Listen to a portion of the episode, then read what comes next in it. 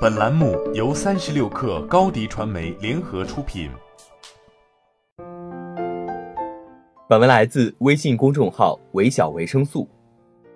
如何在三十岁之前实现财务自由？在回答这个问题之前，我想先问一下大家一个问题：你是如何定义财务自由的？我相信你们心中很自然是会以一级资产作为你的首要选择的，但这样去定义所有人的财务自由就太宽泛了。财务自由其实是可以计算的。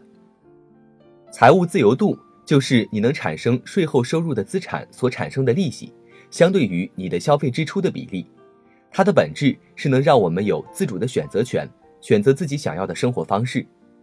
我记得我刚开始做公众号的时候，去请教一个微信公众号搭建初期就负责公众号项目的 IT 高级工程师，我当时的态度当然是诚惶诚恐，但他非常佛系地说。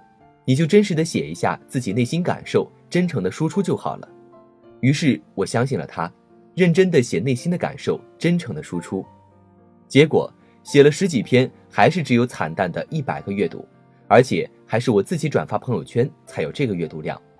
后来经过请教了 N 轮大咖，学习和积累了上一年的时间，才慢慢掌握了公众号运营的一些技巧。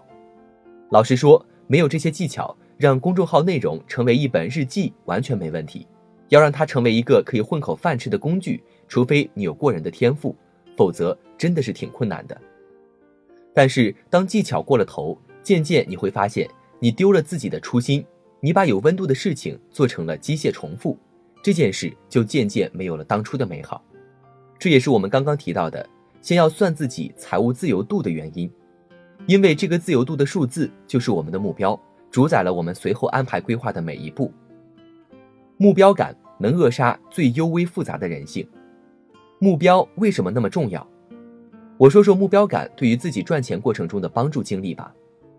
二零一四年的时候，A 股行情很差，正是因为糟糕，所以不用考虑了，是时候买进了。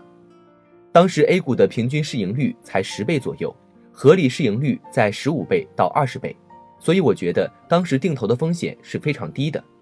所以，我不但爽快地答应了基金销售小姐姐，还从当时两千点左右开始了定投。果然，定投了半年之后，迎来了二零一五年的一波牛市。但是，在这股牛市中，我嗅到了危险的味道。于是，在一五年四月份左右，就把那些当初基金公司还倒贴让我买进去的基金分批全部卖出了。对于我来说，已经达到了目标，就不再去追逐过高的目标。目标达成就离场。这是一种纪律，于是六月份果然很快就迎来了一个市场过分疯狂而暴跌的情况。我回顾复盘一下，之所以我能做到大波段的低买高卖，根本的原因就是目标感。有目标的人会懂得收手，静候一个再入市的时机；没有目标的人永远在期待，在贪婪的自我陶醉里面膨胀到底。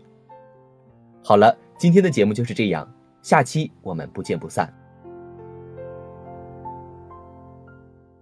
欢迎加入三十六氪官方社群，添加微信 hello 三十六氪，h e l l o 三六 k 二，获取独家商业资讯，听大咖讲风口，聊创业，和上万课友一起交流学习。